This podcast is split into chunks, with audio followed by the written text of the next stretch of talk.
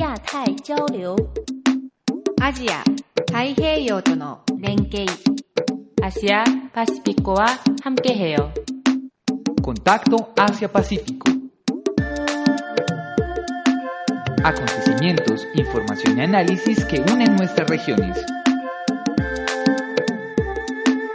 Una realización del Centro de Estudios Asia-Pacífico de la Universidad de AFI.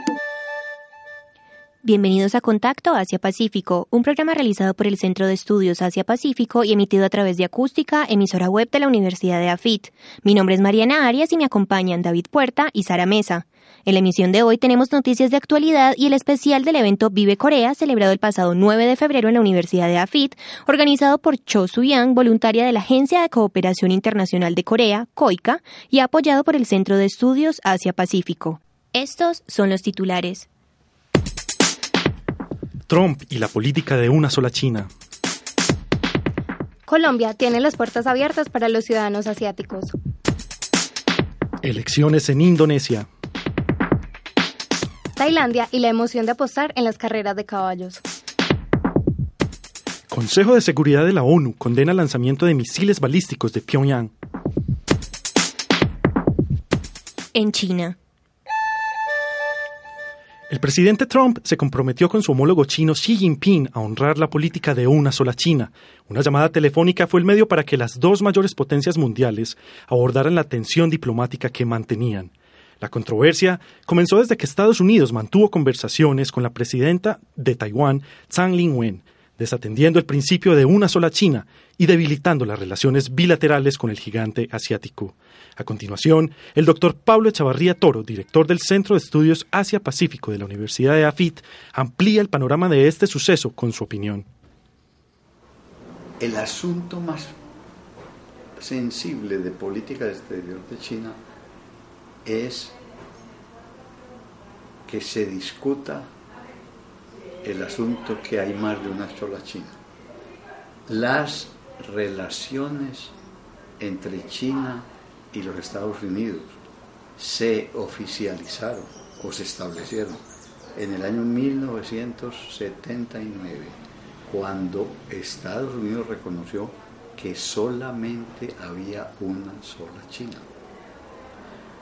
Con la llegada del presidente Trump, al principio él quiso poner, cuestionar ese principio y según dice, eh, indicó la prensa, amarrar el reconocimiento de que hay una sola China a una negociación comercial. Por supuesto, la reacción de China fue inmediata y aparentemente, por lo que también informa la prensa, en una conversación telefónica que tuvo eh, el presidente Trump con el presidente Xi Jinping, le ratificó el reconocimiento de que solamente existe una China. En política exterior para China eso es fundamental. Cuando Colombia estableció relaciones diplomáticas con China en el 1980, también hubo el reconocimiento por parte de Colombia de que solamente había una sola China y que Taiwán era una provincia de China. Un asunto que todavía no ha sido resuelto y que se espera que en el futuro eh, se le encuentre una solución. En Colombia. Según cifras de ProColombia, la llegada de viajeros asiáticos, específicamente de China, Corea del Sur, Japón e India, ha crecido exponencialmente. En el 2012 arribaron más de 4.000 turistas chinos y el año pasado se duplicó esta cifra. El 70% de los viajeros confirma Bogotá como su destino de viaje y de negocios. Este panorama fue analizado por el Instituto Distrital de Turismo para diseñar una estrategia que busca convertir a Asia como impulsor de turismo en Colombia. En Indonesia. Indonesia se prepara para las elecciones de la gobernación de Yakarta. En los comicios están presentes varios aspirantes, entre los cuales se destaca Ahok, un cristiano de origen chino quien aspira a la reelección frente a dos oponentes musulmanes. Ahok enfrenta una ola de desaprobación por parte de la comunidad musulmana al ser acusado de blasfemia contra el Corán. La oposición musulmana está conformada por Agus Harimurti Yudhoyono, hijo de un expresidente y líder del Partido Democrático, y Anis Basewadan, exministro de Educación, apoyado por el Partido del Gran Movimiento Indonesio. La contienda electoral será determinada por el voto de más de 10 millones de habitantes de la capital indonesia, miles de los cuales asistieron a una oración en la mezquita donde instaron a votar por un líder musulmán. En Tailandia, Las carreras de caballo son una de las pocas disciplinas que permiten apostar legalmente en Tailandia. De ahí la popularidad y expectación que generan y el gran número de seguidores que arrastran. Las autoridades tailandesas, por su parte, libran una lucha continua contra el juego, en un país donde los principios de moralidad se rigen por lo que dicta su religión principal, el budismo, practicada por el 90% de la población. Sin embargo, las apuestas en el hipódromo son legales, gracias a la tradición de la que gozan y el padrinazgo de la familia real. En Corea del Norte. El Consejo de Seguridad de la ONU condenó los más recientes lanzamientos de misiles balísticos de la República Popular Democrática de Corea. La ONU afirma que los lanzamientos son una grave violación a las obligaciones internacionales de la nación norcoreana a las resoluciones de las Naciones Unidas. Volodymyr Yelchenko, quien asume la presidencia rotativa del Consejo para el mes de febrero, encabezó la lista de participantes en la reunión cerrada. El encuentro tuvo lugar a petición de Estados Unidos, Corea del Sur y Japón. Allí, 15 naciones de la ONU rechazaron de forma unánime los lanzamientos balísticos. Especial Contacto Asia-Pacífico. Una oportunidad para profundizar en la región. Corea del Sur es una nación que se ha posicionado en el panorama mundial como una potencia económica. Colombia y Corea afianzaron lazos de amistad hace poco más de medio siglo y aún hoy continúan como aliados estratégicos. La asociación entre ambas naciones se extiende a los ámbitos diplomático, comercial, militar, cultural, académico y social.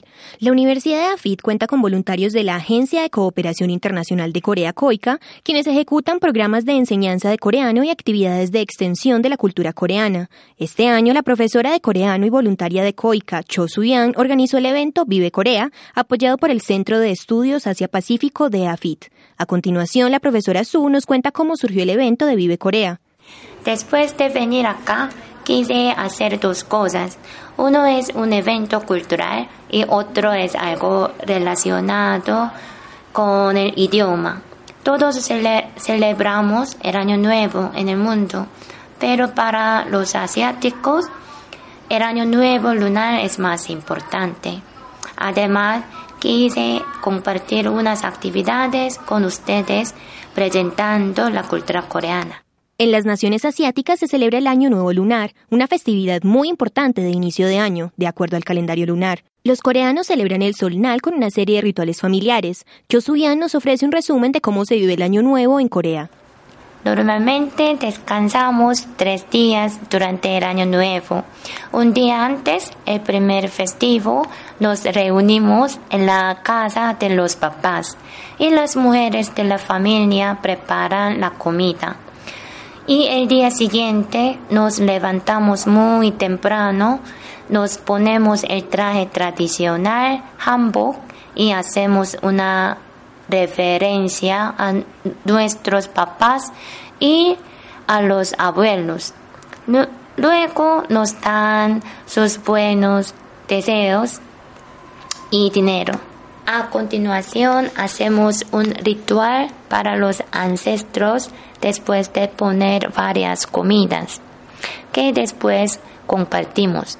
Ese día tenemos que comer una sopa muy especial hecha con torta de arroz y caldo de res que se llama tteokguk.